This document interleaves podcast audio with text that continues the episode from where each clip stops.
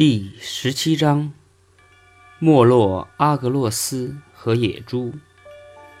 卡吕东的国王俄纽斯虔诚地以丰收季节的新鲜果物献祭神，谷物献给莫特尔，葡萄献给巴克科斯，油料献给雅典娜。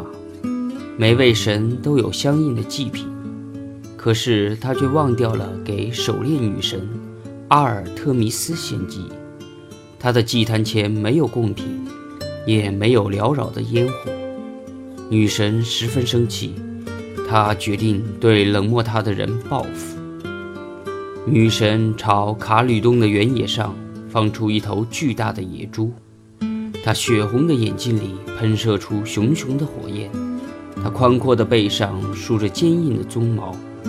粗大锐利的獠牙，如同象牙一般。这野猪在庄稼里肆意践踏，连枝带叶地把葡萄和橄榄吞吃掉。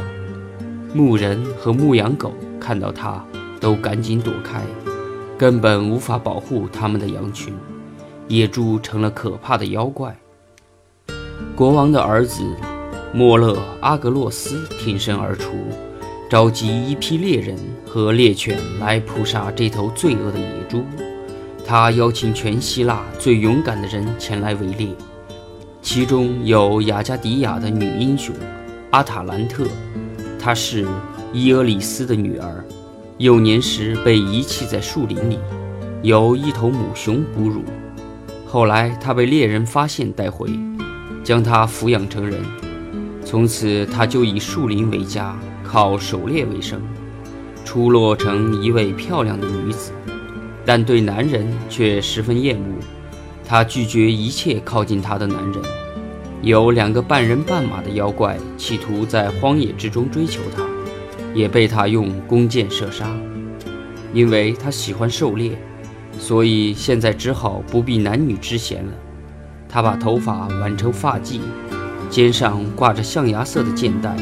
右手执弓，脸色红润，在男人眼里像美女，在女郎眼里像美男子。莫勒阿格洛斯看到他人品出众，心里想：能够娶她为妻的男人该是多么幸福啊！但是他没有时间再想下去，因为危险的狩猎已迫在眉睫，再也不能拖延了。猎人们来到一座沿山坡而上的古老的森林里。有的布罗网设陷阱，有的放开猎犬，有的寻觅野猪的踪迹。现在他们来到一座陡峭的山谷，山谷里长满了浓密的芦苇和水杨，野猪就躲在这里。它被猎犬的狂吠声惊起，窜了出来，冲断了数不清的树木。猎人们齐声呼喊，紧紧抓住长矛，但野猪看到前面人多，便避开他们。朝斜里冲刺过去，猎人们赶紧追过去，朝他投掷矛枪和飞镖。可是这一切只能擦破他的硬皮，使他激怒，野性大发。他瞪着冒火的眼睛，重新转过头来，扑向猎人，顿时冲倒了三个猎人，他们当场就被踩死。阿塔兰特及时赶到，弯弓搭箭。朝着野猪射去一箭，射中它的耳根，猪鬃上第一次染上了血迹。莫勒阿格洛斯看到野猪受了伤，立即把这消息告诉了猎人们。男人们见一个女人竟抢在他们前面立了功，感到很羞愧。他们立刻跳起身子，把长矛和飞镖朝野猪掷去。可是这一阵雨点似的乱发，竟没有一只击中野猪。现在，一位雅加迪亚人双手举着一柄利斧，愤怒地扑上去，可是还没有砍到野猪，就被野猪的獠牙拱翻在地，送了性命。这时，伊俄宋也投去一矛，没有击中野猪，却打中了一条猎狗。莫勒阿格洛斯连投两矛，第一矛落在地上。第二矛正好击中猪背，野猪兽性大发，在原地暴躁地打转，口中喷吐着鲜血和白沫。莫勒阿格洛斯赶上去，举起长矛刺进野猪的脖子，猎人们纷纷举矛刺杀，野猪身上被戳成蜂窝似的，它挣扎了一下，倒在血泊中。